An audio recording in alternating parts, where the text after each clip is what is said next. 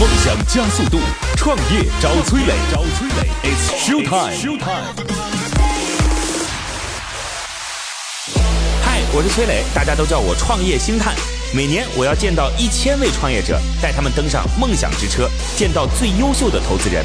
结果怎么样我不知道，但是我相信这是你创业路上寻找伯乐的最好方法。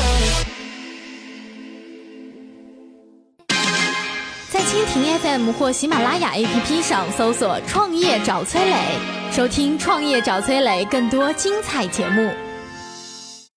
嗨，大家好，欢迎来到梦想加速度创业找崔磊，我是崔磊。各位在关注节目的时候，可以加我的个人微信号八六六二幺幺八六六二幺幺。通过这样的方式呢，我们可以帮您加入到一个非常有用的组织，就是我们自己组建的创业者组织乐客独角兽。在这当中，全国已经有一万号的伙伴在这当中了啊。然后我们链接了国内呃两千多个投资人，六百多家投资机构。每天都会有线上的知识，我相信啊，提高认知是创业者必须要去修行的。然后同时每个月都会您所在的区域有线下的活动啊，不管你是在东北地区、华北地区、华南地区，啊，都会有线下的活动。然后可以多结交一些朋友，让自己的资源变得更加丰富一些。欢迎您来到乐客独角兽的创业社群，有任何问题加我的个人微信号八六六二幺幺八六六二幺幺，我都会来跟你进行一对一的回答。好嘞，那我们就微信当中见吧。有请今天的投资人和创业者。今天投资人是来自于初创投资的戴进。Hello，你好，戴总。Hello，大家好。创业找崔磊，今日投资人戴进，初创投资合伙人，毕业于同济大学土木工程专业，科技部国家科技专家库成员，区青联委员，同济大学创业导师，多年从事前沿产业股权投资和科研成果产业化，主要投资人工智能、TMT、文化娱乐方向，已投资数十家优秀公司。OK，这个初创资本有很多非常牛的，就是参与者，包括像中科院也是，对不对？对然后赛富亚洲，然后松禾、创东方，所以你们的总部是在深圳，对吗？对对对对，基金总部因为在深松禾圳前海和创东方都是深圳的机构，对，因为主要也是 LP 在深圳。嗯，然后关注的领域也很多，像就是文化娱乐也会有，文化娱乐会然后有 TMT 也会有 TMT 会有一些然后一些相对来讲比较前沿的技术，人工智能啊智能会有一些等等也会有对。那你自己会更青睐哪些项目呢？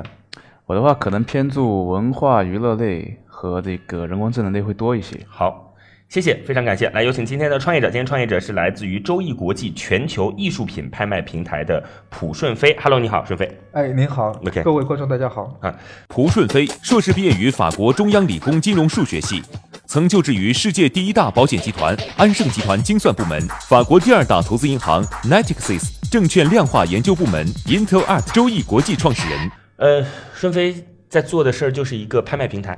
呃，是的，我们利用移动互联网的技术，正在呃尝试着整合全球的呃艺术市艺术市场。嗯呃，我们其实一说到拍卖平台，就想到国内其实有一个已经做到非常大的了。我其实已经在节目当中屡次说到了，因为我也是我的好朋友投的，就是微拍堂。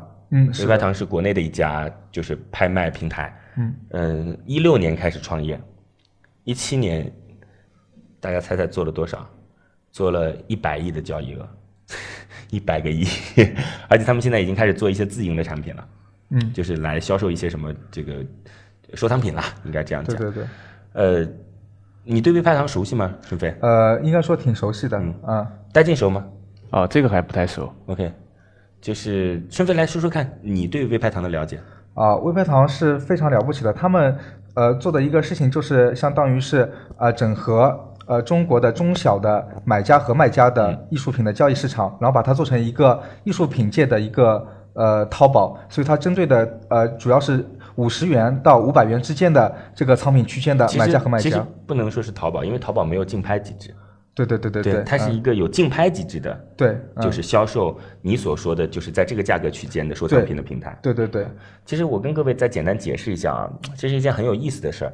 就他刚开始呢，先帮助每一个地方不是都有这种收藏品的店嘛，对吧？就是嗯在这种古玩的中心或者一条街啊什么的这些。对对对北京那个叫什么来着？北京古玩城，啊，北京不是古玩，不是那条街叫什么街？呃，北京有一个要要么叫琉璃厂，就琉璃厂，对对对吧？啊在嗯琉璃厂，就是一说到就是潘家园和琉璃厂，吧？对对对这这都这这里边现在已经不太淘得到真东西了，是吧？就是都有店主、老板，每个老板其实都有自己的粉丝，对，都有自己的老主顾。嗯嗯，每次有新的藏品出来的时候呢，他其实过去的方式就是可能约个时间，大家到店里边来看，对对吧？嗯。现在有了互联网之后，就在微信群对告诉别人说有一个这东西，对对对，是吧？是的，那您想想看，这个反正之间本来就有信任感嘛，对对，属于是老这个老主顾了，嗯，然后东西放到微信群当中，大家就开始竞拍，对对对，店家做一下说明，对吧？嗯然后这些就是以前的老顾客，就是我出我出五十、嗯我出两百，大概是这意思啊。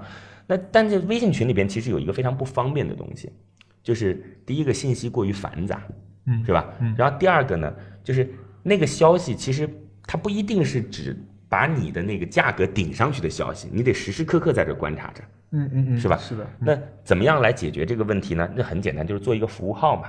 就服务号当中，我出一个价格，别人如果比你这个价格高，服务号自动就会提醒你一点，对，是吧？那是的，如果说别人在咨询什么相关的事宜，你也不会接到这个信息，对对对，是吧？就所以你在服务号收到的信息都会是你出了，比如说一百，别人出一百二，然后你出一百三，当一百四的时候，嗯。就会有消息提醒你。是的，嗯。他就做了一个这样的工具，那这些老板都很喜欢用这个工具啊，于是就用这个服务号，他每给每一个店家就做一个这样的工具，然后快速的把自己的就是用户一下子拓展起来了。是的，因为每个店家都有自己的粉丝嘛，那这些粉丝其实在后台都用的是微派堂的这个程序，是的，就是这么简单的一个逻辑，嗯，是的，嗯。然后就一下成为了一家就是能够百亿的，它其实不能算是销售额，它应该算是交易量吧。对交易量，对嗯对这一家企业，对对对，太厉害了，真是。嗯所以每次跟他的投资人见面的时候，他就会说：“你们的速度这么慢，有什么意思啊？” 好吧，嗯，那蒲总，你们有什么区别呢？啊，我们的区别是我们和他针对的市场和呃公司的战略是完全是呃不一样的。OK，他们是做艺术品交易市场的呃金字塔的底端，也就是说有最庞大的呃量，但是呃东西的那个价格相对来说比较低。我们的呃公司的战略是我们只抓呃就是艺术品市场最高最金字塔端的拍卖呃拍卖业务，然后呢通过通过通过全球化的那个整合，我们把全球的最好的那些拍卖行和他们的买家同时整合进来之后，然后我们再发展到其实往下发展。对其实他的那个拍卖是不合规的，对不对？因为拍卖要有执照才可以，对对对，是这意思，对不对？这也是他的问题之一。对，嗯国内拍卖，大家杭州熟悉的有什么？就是西泠，是的非常有名的，他拍书画，拍一些就是文化呃文化比文文化比较文雅的那种嗯器器具的那个拍卖是非常有名的。还有其他的吗？杭州的话，主要以啊，不，我说的是国内，中国。国内的话，拍卖的话，最大的拍卖行像基本上都集中在北京、上海，像北京的保利、北京的嘉德，嗯，呃，等等等等，都是可以说是世界级的拍卖行。OK，那国际上大家就一定听说过了，苏富比，对，苏富比佳佳士得，对对对，嗯。就你是服务于他们的，对吗？对的，呃，我我我是主要是服务于拍卖机构的，嗯。包括从前面您提到的最好的像苏富比、佳士得，直到那些欧洲的那一些非常小的小城市的一些一些一些一些拍卖行，我们我们都是服你们现在务的。服务了欧洲多少家？我们目前为止在我们平台上拍过的拍卖行大概有五十多家，然后呃大概举行了小几百场的那个拍卖，嗯在线上的拍卖呃对，就说是我们是线上线下同步的，呃、就是他在线下的同时，线上也会有信息，对对对，是这意思吧？的也就是意味我不用飞到欧洲去，直接就可以参与了是的，是的，是的，啊嗯。那在你的平台当中，主要的就是提供藏品的那一方，就是欧洲的拍卖行，是吗嗯欧洲？的拍卖行，对的，嗯，拍卖机构，对，所以微拍堂是国内的店家，对对对，你是欧洲的拍卖行，对我们是服务于呃专业的那批卖家，你一般的这种就是拍品的价格会从多少到多少的区间？我们呃凡是拍卖行它卖的那些产品都可能在我们的平台上成交。嗯我们平台上从最少的像几十欧元的那个拍品有过成交，到最贵的，我们去年十二月份卖了一幅。呃，在我们平台上成交并且交割的是傅抱石的一幅一幅非常有名的画，卖了大概六十多万欧元，相当于接近六百万人民币。OK，嗯，了解。你们怎么提点呢？百分之十五？呃，我们买家、呃这个需要说一下。但是你知道这个行业当中他们怎么拿赚钱的吗？就是拍卖行怎么赚钱的吗？主要是一个有个佣金服务费收成嘛，而且啊，它是就是卖家也提，买家也提，对，双向收费。对他还不是说只收一边儿的，对对对，两边都收，对对对而且是很高的价格哦，是的，嗯，是百分之十五吗？呃，我们不收百分之五，拍卖行它收百分之十五到百分之三十。OK，我们是百分之三十呢，你听听看，对哇，我我我这样跟您说，像这为什么欧洲的拍卖行的老板，哪怕一个非常小城市的，他基本上都是亿万富翁，因为他一件东西卖一百欧元，嗯，他基本上能够拿到四十欧元。OK，我跟各位讲啊，就是我以前在当主持人的时候，然后就有杭州，其实就是你刚才说到西泠，其实是很有名嘛，对吧？对对对对对他们就找到我过，找我干什么呢？就是找我当那个拍卖师。哦，对，你知道吗？他因为那个拍卖师需要去渲染气氛等等这种他说一场一万块钱，他说你放心，你只要在干这个，嗯，就是你肯定很快就是千万富翁。对对，就嗯就是就就当那拍卖师他。可以告诉你说我一年有多少场，对，你对是算一算，对你算一算，然后嗯而且他其实最关键的不在这儿，他说你只要进入这个行业了，你就一定赚钱，就不仅说是你能拿那个一万块钱的这种稿酬，你肯定也对，你就开始参与其中了了。对，那当时我觉得那个东西太 low 了。然后就没有参与到当，啊，其实我们那时候商演价格已经不止这个价格了，嗯，就不止那个一万块钱了，一万块钱其实对我们来讲是便宜的价格，对对对。对，嗯。然后就就就说。结，结果别人告诉你是说背后的价格，对我就我觉得，嘿，现在想想看，应该去起码去了解一下，对，对吧？起码去了解一下，挺有意思的。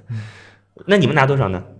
呃，卖卖方的话，这个有点涉及到商业机密了，但买家的话，我们一般收百分之三，百分之三对，是是好同行业里面是收的最低的。啊嗯？哎，买家那百分之三是怎么给的呀？买家那就是从他的这，按理说就是买家出了一万块钱，假设，对，然后这一万块钱给到卖家，其实都是从卖家那里拿的呀。呃，不是的，难道是一万块钱之后还得再给你百分之三吗？差不多是这个意思。哦，嗯，因为我们也提供了非常好的服务。那他还得再给那个人百分之十五吗？呃，对的，对的，嗯 就是他还就是也就意味着说我拍了一幅画，嗯最终以一万块钱成交，但是我得要付一万一千八，其实是两个中介，是这意思吗？是是是两个中介方。呃，或者说那边可能会少一点，他要百分之十二就行，你们俩加一块百分之十五，也有这个可能性。呃，对，取决于我们怎么和拍卖行合作。但目前的话，我们他们是两个中介方，就是拍卖的最终价格，其实不是你能把这东西拿走的价格，对的，对的，是这意思吧？对的，啊，嗯。哇，那人家说拍了一个亿，后边还得再加一千五百万，一般性的话，一个亿的话，一般性的话要加上两两千万左右吧，平均下来。对，天哪！所以他如果未来不能卖到一千两百万，哎，一亿两千万，他就亏了。他需要卖到一亿五千万，因为他他卖出去下次卖的时候还得再对加对对对对。天哪！也就是东西拿到手上，你必须得溢价百分之五十才算是保本儿。呃，溢价百分之五十的话，基本上您您可以有个百分之十的净利润，嗯，嗯，但是在艺术品，嗯哎，这感觉好像是所必亏无疑的事儿啊。所以东西越来越贵嘛。嗯，对啊，必须必须贵嘛这这必须高到很高的价格。但是你要知道，在艺术品行业的话，当您眼光够好的时候，您您买的东西基本上是十倍的价格嘛？对，基本上就是五倍到十倍出售的，对对对。天哪！就是说终于还是有东西，所以它这个就是财富的一种转移方式，对吧？因为特别有钱的人也不在乎到底是多少。对他不会在乎三个点的那个叫什么呃抽成的，因为我们提供的服务完全对完全符合他的胃口，所以对他来说多三个点其实意义不大。多三个点意味着什么？意味着我拍卖的时候多叫了一口而已。OK，他只是希望得到那个东西。对我我再捋一下你们这逻辑啊嗯。首先就是在你的平台当中，你是不管是 APP 还是说是一个服务号，反正是个线上的产品对吗？对的对的啊嗯然后提供这些就是拍卖品的是欧洲的这些拍卖行，现在总共有多少家？现在有五十家，我们在六月份的话会和法国呃四百二零一八年六月份，二零一八年六月嗯份会和法国所有的拍四百家拍卖行签约，法国。对，所以你在法国的这种拍卖行的资源很丰富。非常丰富。然后呃今年年底的话，我们会和欧洲将近一千家的主要的拍卖行都签约。嗯，OK，现在有五十家，现在有五十家，对，从小到大都有。呃从小到大都有，对对对 OK，嗯，像那个佳士得和苏富比，你们也服务。也服务的，对的，嗯。OK，所以这五十家提供拍卖品，然后买家，嗯目前主要是国内的用户。目前主要是国内的用户，但是从三月份我们的新的呃欧洲版本的 APP 上线之后，那么就会是他们的买呃卖家，他会就是那些拍卖行会自动导入他们的那个用户，也就是说我们服务的是欧洲加上中国的用户。我我是不是可以这样理解？目前是一个中心制的东西，对吗？就是大家在你的平台当中来放拍品，对然后中国的用户买，是这意思吧？跟他们线下同时开始嘛，就类似于像直播开始了，对的，然后开始，对吗？对的，对的然后未来是你准备帮他们每一个拍卖行做一个属于自己的产品，是这意思吗？对对对，呃其实目前的话，我们也相当于给，因为每家拍卖行它呃它在我们平台上做专场的时候，大家是知道的，一个个淘宝店铺，对，呃可以这样理解吧？啊，可以这样理解，对对对，嗯，然后这些买家可以随便选择几点钟谁开始了就进去。对，是这个意思，对对你这。A P P 叫什么名字？呃，或者你这个服务号叫什么名字？我们的服务号叫呃天天一拍，然后我们的 APP 叫 Interlat，未来的话他们都会叫 Interlat，从三月份开始。那你嗯是不太想服务国内国人了？我想服务啊，呃这个名字就给了别人很多门槛，拼不出来，这个真是。呃，其其实其实您低估了国内的买家为了购买欧洲那个回流艺术品的决心的，嗯。他们可是一年要来这里好几次，哦，了解。就为了买那些东西。嗯，那所以说，其实你的价值就在于第一，能够有更多的信息展现出来；是的，第二呢，让买的成本变低，否则你得飞过去嘛，对对对，对吧？然后第三是交易更有保障，对吗？对的对的。嗯。OK 嗯。呃，这平台做了多久了？呃，我们的呃公众号是去年六月份上线的。一开始的时候，我们只想服务国内的客户，因为单单法国的话，一年有十亿人民币的呃亚洲的艺术品上拍，然后买家清一色全是中国人。所以说我们当时想做的是单单是一个这个，但是后来到我们和拍卖行合作了之后，发现其实他们希望我们能够出一个 APP，能够解决他们的痛点，也就是说他们希望他们的用户未来通过手机端符，号他们没微信不行，对对对对对 OK，、嗯所以要做个 APP。嗯，哎，按理说这事儿门槛很低，为什么他们当地自己找个外包团队自己干了不就行了吗？这有这有两方面的原因。第一，呃，其实您您国国内的手移动端的那个互联网技术，其实是相相对于世界来说是非常领先的。嗯，欧洲的话，整整落后了至少有七八年。然后，呃。网基于网页端的那个拍卖平台，欧洲是有的，嗯但是他们的老总我也非常熟，但是他们就提出了一个问题，他们也想做手机端，但是根本欧洲招不到人，因为根本没有。我真不骗我真不我真不骗您的，嗯因为因为因为基于手机端，欧洲是非常落后的，你可能都不敢相信。欧洲的话，大部分的人他用那种就是基本上没有什么我我了 APP 的，对对对，我了解嗯嗯嗯嗯。所以说，我们可以说是一个先头部队，然后我们用最快的时间抢占欧洲的市场，建立起我们的壁垒。因为一旦他们签了我之后，即使是有人能够再做出类似的 APP，也也也很难进入这个市场了。嗯，好吧。我其实不太相信，你说了那么多，我并不相信因为我认为，就是第一，欧洲的移动互联网虽然没那么发达，但也没那么落后，这是第一啊。嗯，第二，就因为我们看到很多游戏类的产品是出自于就是欧美市场的，对对吧？这个毫无疑问。嗯。然后第二呢是，如果真有这个商机，啊，中国的这些互联网企业早就杀到哪儿去了，对吧？你看现在南美的这个 APP Store 当中排名靠前的 全是中国企业做的，所以这个当然这个领域可能是一个相对比较小的领域了，它是需要资源作为支撑的，不是随便就能进得去。对，这这也是我们的一个核心优势之一，因为国内有人尝试着去就是发展欧洲的拍卖事业，但是我可以给出呃真实的数据，因为那些拍卖行和我们都合作，嗯，基本上整个十二月份，国内有一家呃号称国内最大的一个就是做拍卖平台的，嗯在欧洲成交了呃五件以下，就而且都是非常便宜的东西。反正目前我们刚才说了，就是五十家，然后国内现在有多少用户或者多少这个参与拍卖的人？我们平均每一场的话，大概有小几万的浏览量。哦，有这么多啊！嗯，真的，嗯嗯嗯。然后它其实是人次而不是人数，对吗？呃，是人次，对，可以这样理解。那么挤掉水分的话，我估计呃也有一一两万的人次吧，平均每场，一两万的人数，呃一两万的人数，对对对对对，嗯，了解。哦哟，那很多哎。呃是啊，因为其实就是虽然这个市场相对来说不是一个很大的市场，但是呃但是它非常的集中，也就是说当当当有人有人知道，哎，在某一个平台上面，你可以看到所有的那个呃拍品的信息，所有人都会一下子挤进来。我我问一下啊，就是哎二零一七年你总共在你的平台上的成交金额是多少？呃，一千两百多万，成交拍品是多少个？成交拍品大概是一百多件吧，啊，你刚才说别人五件，你也就一百多件。呃，一百多件。对，因为我们二零一七年的时候，我们是作为试运行的，我们没有花一分钱的推广，我们只是想把这个模式呃证明它是可行的。OK，嗯所以你们现在公司有利润吗？我们公司有我们二零一七年的净利润，净利润是呃四十多万人民币，啊，还不错。公司多少人？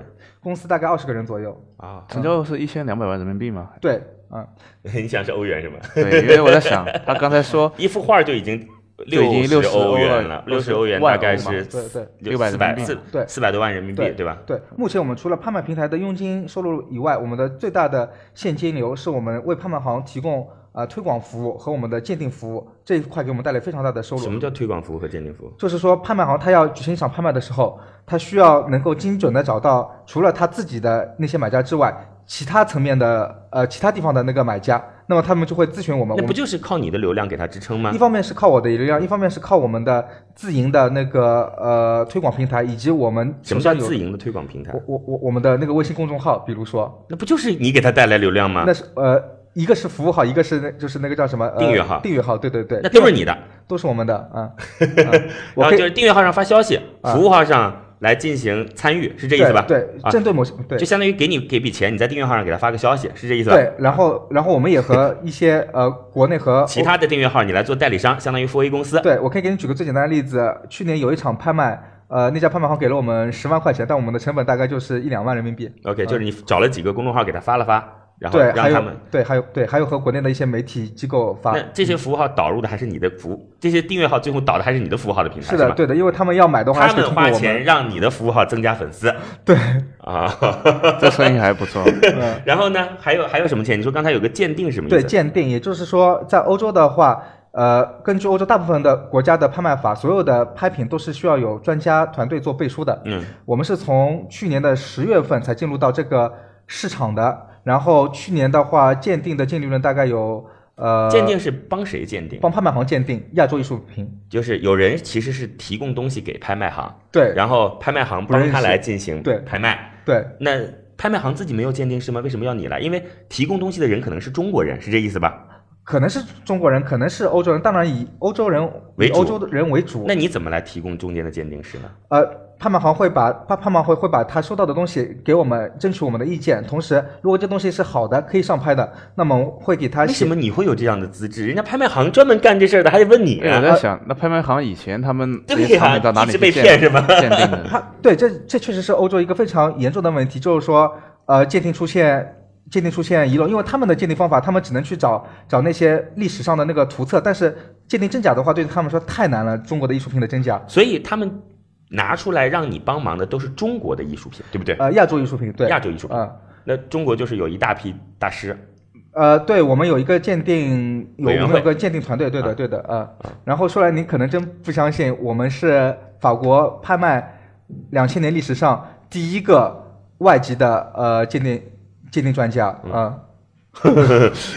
他反正说的这些事儿，我都觉得，因为也隔行隔山，不知道啊。但是我觉得在逻辑上，我是有些不太相信的。拍卖已经几千年的历史了，对，然后今天说现在才想起来说，哎，找个中国人帮我们鉴因为我。在想啊，像世世界的这个三大拍卖行的话，拍卖的中哎，国的现在是佳士得、苏富比，还有谁？三大拍卖行？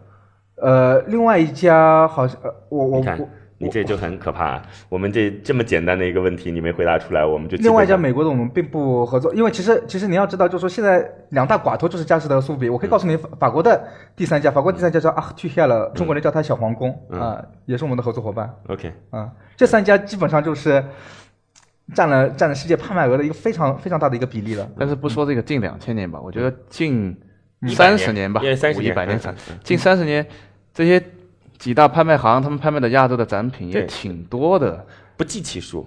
那鉴定的话，我觉得应该也会积累了 比较多的一个对呀亚洲我们不为这三艺术家品的鉴定，因为这三家都是内部的鉴定师，因为他们的体量非常大了。OK 他们一年亚洲的艺术品成交额可能是呃几十亿、几十亿人民币计的，那么他们肯定是有内部的团队。我是为那些小的欧洲小的一些拍卖行，他们没有专门的亚洲艺术专家。谢谢谢谢顺飞，我们。嗯就聊开了啊。嗯。这顺飞呢自己是这个全国高中物理竞赛一等奖以前，然后免试直接上了上海交大，然后硕士是在法国上的，对吧？啊，对的啊，嗯然后也是干过投行，投行精算师都啊做过，啊做过精算师，嗯然后算是在法国待的时间比较长。你现在公司是在法国的，对吗？呃，我们在国内和法国都有公司，啊，你平时是人在法国，呃，法国为多，呃，因为我扩展业务，对。所以是怎么跟那些法国的拍卖行联系上的？我在银行工作的时候，我就经常去拍卖行买东西，然后一来二去的话，他们也知道啊，有个人对中国艺术品还挺挺挺了解的，然后他们也会会邀请我去参加一些他们的就是拍卖师的那个内部的聚会，全法全法范围的，对年会慢慢的就混起来了。对，慢慢的我就和大部分的那个拍卖师都都有一定的关呃良好的关系了。嗯从你开始买藏品到今天多长时间？大概？呃，我是从零九年开始买东西的，到今年也也也差不多要快十年了。十年了，好，好吧，来，各位在听节目的时候，欢迎来到我们的一个创业社群啊，叫乐客独角兽，这是由我组织的一个创业社群，这里边都是创业者，全国小一万号创业者了。然后我们可以每天在社群里给你提供创业的知识，多听听，肯定有好处。第二呢是。每个月都会有线下的聚会和活动，多认识一些周边的人。我们还可以帮您对接国内两千多个投资人，六百多家投资机构。我的个人微信号是八六六二幺幺八六六二幺幺，欢迎您参与其中。那有什么创业的问题，也可以直接加八六六二幺幺，我们一对一的来进行解答。乐客独角兽创业找崔磊，It's show time。呃，我问两个小问题，剩下时间都给带进了啊。刚才我已经聊了二十多分钟了啊。就第一个是，现在国人来参与国外的收藏品的这个拍卖，嗯嗯钱怎么能够出得去？因为目前我们对于外汇管制还是很严格的。对，就是这不是如果这这块有口子，不就洗钱很简单了吗？对吧？嗯这怎么出去？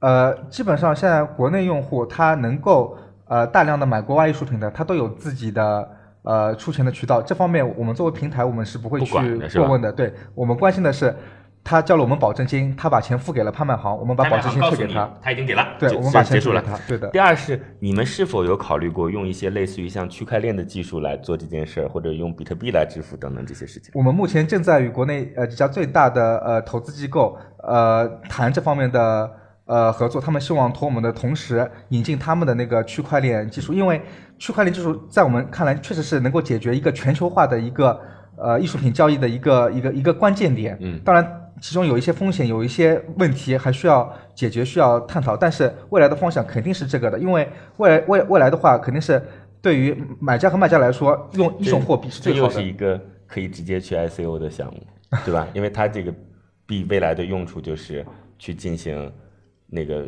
呃艺术品的拍卖，对对然后怎么样呢？因为其实就是比特币是靠挖矿的机制，挖矿的机制其实是个计算的方式，就靠计算机 CPU 在算，算出来之后，就相当于嗯每个人每个人都是矿工，你就可以理解。开始答题了，这段时间不是有那个冲顶大会吗？好，我这里其实是有八个数字，你们猜猜八个数字是什么？谁啪算算出来，好，算出来就给你，大概是这种方式来奖励给你。当然还有其他方式，比如说购买也是一种方式。比如说，假设啊，我们今天你在里边设计一个游戏，谁分数高，也有这种机制，就是每个得到加密货币的方式其实是不一样的。哎，今天就不聊这个了，这段时间实在这个上面的事儿花的心思太多了。那个来吧，戴姐，你的时间有限了，不好意思啊，你这个请你来就让你说几分钟，真是。好，我们几分钟可以说到最精华的地方。我前面说的都是糟粕，来吧。呃，其实我的一个问题就是，还在想，假设说他这个一启动就知道的人多了以后，嗯。那我觉得按照现在创业投资这么火，嗯一定会立马有覆盖掉。人立马覆盖掉，嗯。或者是直接说就复制掉，嗯就去。然后您的那个圈子的话，不光是你熟悉拍卖行，嗯。啊一定也会有别人熟悉拍卖行。嗯。你觉得你起来之后最大的一个竞争优势，就这个行业，我觉得是没问题的，嗯，就需求也没问题的。但是你的团队，你你觉得之后你的团队的一个亮点，我们其实最大的竞争优势就是，呃，就是其实还是您说的，就是我们与那些拍卖行一一直以来的呃良好的合作关系，就像是我给你举个例子，就像是我做专家业务，有些拍卖行我是进不去的，哪怕他们本身的专家并不怎么优秀，经常出现问题，但是但是像欧洲是一个非常跟中跟中国一样是个非常念旧的一个一个国家，到你和他合作很愉快的时候，他就中国不念旧，对对对对，欧洲相对来说是比较比较比较这样的一个对，也就是说其他人要进来很难，这是第一方面。当然，我们不可能靠关系来作为一个项目的一个一个爆发的一个一个基点。最重要的我我这说一下啊，就是就我之前碰到跨境电商的啊，嗯，还真有靠关系的。就是比如说我假设啊，就是这个呃新西兰的一个牛奶奶粉奶粉的提供商，嗯。他就不卖给别人，就只卖给你。为什么只卖给你？因为就是从小我就是卖给你的，对的，就我对。不卖给别人。对。对对对对，有这种有对对对。有这种人是老外认死理啊。对。是第二个就是我们提供我们提供的是一个全方位，是一个那个全覆盖的一个服务。针对于我前面提到的另外一家的那个呃拍卖机构呃拍卖平台，它为什么没有没有没有单子，甚至都是一些非常小的单子？因为他就是帮他就是。得到了那个用户的叫价之后，他把那个价格 email 发给那个拍卖行，仅此，他只做这一件事情。那么接下来的支付、接下来的运输，他都没有解决。而我们是有全，我们是有一个非常完整而且非常好的一个呃，从那个支付到到呃运输的这样一个一个体系的。到验货，对对对，所以说所以说对于用户来说，他就非常的省心；对于拍卖行来说，他也非常的呃省心。嗯 OK 也就是说，我们是提供一个完整的一个服务，这也是我们的一个为什么要扎根在巴黎而不是在国内的一个重要的原因。OK，嗯我还可以提问题对吧？当然当然对。那么我我觉得你能不能曝直接曝光一下自己的最大的就缺点？就咱们说一下你的劣势跟风险。就缺钱这个不算哈，嗯就缺钱就不用说。就你觉得你现在存在的不确定性，或者对存在的最大的不足，嗯，呃，从如果说从存在的呃，我觉得还是谈不确定性吧。对它最大的不确定性就是，也就是前面崔总，其其实崔总眼眼眼光真的好好毒啊，就是就是看就是就是那个去去年，对于我们来说，如果我们要整合全球的艺术品市场，这是我们的那个愿景，那么必必定会遇到它的那个全球支付的问题，也就是说我们必须要用一个中心的一个货币来代替所有的呃代替所有的我们的日美元也好，日元日元也好，欧元也好，那么现在我们没到目前为止，我们还没有找到一个合适的技术，因为这个货币它不是用来套利的，它是用来做交易的，也就是说它需要稳定，而且它需要有呃抗风险的机制，而且它需要非常的就是 cre- credibility，就是说大家要都认可这个货币，不会有一天突然间这个这个货币市场就崩盘了。那在在目前为止，也就是说支付的话，对我们来说是一个比较大的那个困难点，嗯。嗯，很难，所以说你看中了它的本质。很很难很难很嗯难，因为他刚才说的这个东西跟我说的东西其实不是一回事儿。你再想想看，什么东西是恒定的？澳门赌场的筹码是恒定的，就一百就是一百，两百就是两百，但是你还是得要用去外不同国家的货币去置换它，汇率一直在变其实是一样的，一样的其实这是一样。但是你如果想去做一个，你是一个放开放型的，然后去中心化的东西，你就很难去保证，因为当买家加入多的时候，它的价格自然就会起来了。对它其实是一个很很难去分解的事。其实就既然说到这儿，我就我就跟各位讲啊，如果今天做加密数字货币是为了交易使用的，它就遇到了一个问题，就是通缩的问题。就因为价格上升之后，我就不会卖了嘛，对，对不对？不会卖了就不存在交易性了，就没有流通性了嘛。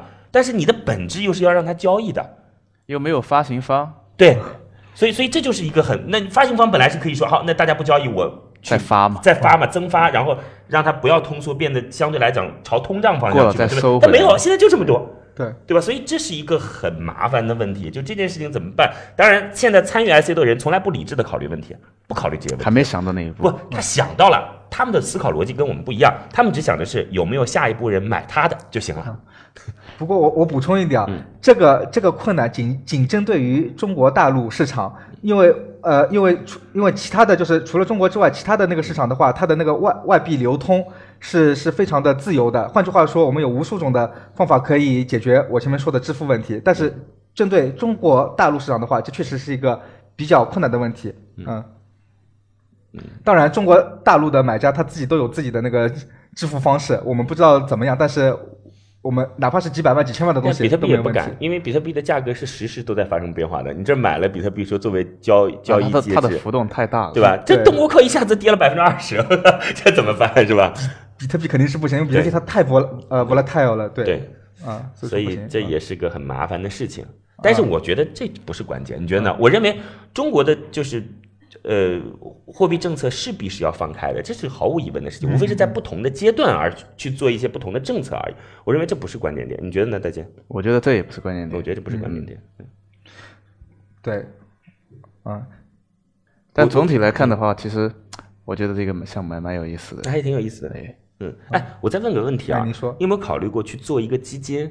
就比如说今天我和戴静，我们两个人出两千万，假设啊，因为我们也没什么钱，出两千万，然后两千万那个给你，然后你负责买一些就是收藏品，嗯因为你不是有拍卖渠道吗？嗯嗯。那你拍过来之后再卖给其他的拍卖公司也是可以的，对吗？事实上，我们已经在这样做了。嗯呃，我们的呃天使轮的呃投资投资方已经是委托我们帮他在法国买东西卖东西，而且呃利润率非常的高。我可以告诉大家，就是我们去年呃买的一幅画，苏富比和佳士得现在都在抢，都在希望能够上他们的那个春季的那个大牌你们这种。买手是谁呢？就如果要做一个这种基金的话，我们买手就是我们的专家团队，非常非常专业的，清一色全是呃就是一线大牌的那个买手我。更感兴趣这件事儿，我更感兴趣这件事儿。我也比较感兴趣这件事情。这是我们平台的一个附加的价值。对，因为你这个平台越做越大，你这个方面能力就会越来越强。对对对是吧对对，因为我觉得就这部分人群，它是数量是有限的，嗯，它是有一定的一个数量的。嗯，那么怎么能调动这些为你所用？就别人都没法用，包括其他的拍卖行，就除了那三大巨头，其他拍卖行都得委托你。这个事情其实现在全欧洲有多少拍卖行全欧洲的话大概有一两千家吧。？OK，嗯，好吧，嗯这个反正在这儿到底是吹牛还是真实的，回头都会知道。你在这吹牛，也就是我们自己聊得开心而已，对不对？我我我所有给出的数据都可以有呃非常严格的验证。好吧，嗯，来吧，接下来告诉我们要多少钱？呃，我这轮的话，我希望融呃两千到四千万。我们这轮的融资的目的就是，呃，用这笔钱整合全球的拍卖市场，导入他们的最优质的那个客户。嗯，我相信太多了，钱太太高了，太高了，对吧？太高了嗯，那可以，他可能说的是欧元，啊不不不，啊，人民币人民币，那那欧元就不聊了，嗯两千四千万太高了，太高了，对吧那？你的估值现在是多少了？那就应该是一一点五左右吧，我估计。嗯，差差不多，反正可以谈。对我来说，我认为估值不是我非常看重的，我希望的是能够最快的速度两。千到四千太多了，对，嗯，这个都可以，这个都可以商量嘛。行吧，两个选择，第一个选择结束谈话，第二个选择让投资人给个答案，你的选择是？呃，肯定让投资人给个答案了。好的，我们有请戴进给出今天创业者一个最终的结果。创业找崔磊，悬念即将揭开，是创业者成功拿到投资，还是导师心头另有所好？导师，对于今天的创业项目，你的选择是 yes 还是 no？好，我们来看看戴进最终给出的结果是通过，恭喜！啊，谢谢谢谢。来告诉我原因。因为我觉得这个虽然自己不是这个行业的，但是他讲的这个大体的行业有一些初步的了解，嗯而且逻辑商业模式其实都是对的，只不过说以前在欧洲的话，拍卖行是用比较传统的方式来做，OK 现在它只不过是改变的让双方更方便而已，OK，本质上它并没有去说这个天马行空的去想一个模式出来，是是。基础很牢实，是，嗯，而且的话，这个行业就是大部分稍有了解的人知道利润之高，OK，这个还是有门槛的，对有门槛还是有门槛，还是有门槛。好，我很感兴趣，我很感兴趣，就是组个基金的事儿。哎，好的好的，好吧啊，我接下来会在杭州介绍几个在这个领域当中有一些自己经验的人，好吗？好，非常感谢，非常感谢。那就这样吧。那欢迎各位来到乐客独角兽的创业社群，听我们的节目啊！欢迎来到我们的那个创业者的社群，在这当中，我们帮您对接国内两千多个投资人，六百多家投资机构。然后呢，我们还会在每天进行创业知识的分享，大家一定要去提高认知啊！这个认知决定行为，行为决定结果。然后第三呢，我们每个月都会有线下的活动，让创业这件事不再孤单。然后全国一万多人，二十多个地区，你都可以找到自己的伙伴。好了，我的个人微信号八六六二幺幺八六六二幺幺，呃，有关创业的问题，我们也可以一一解答。八六六二幺幺，再见。在蜻蜓 FM 或喜马拉雅 APP 上搜索“创业找崔磊”，收听“创业找崔磊”更多精彩节目。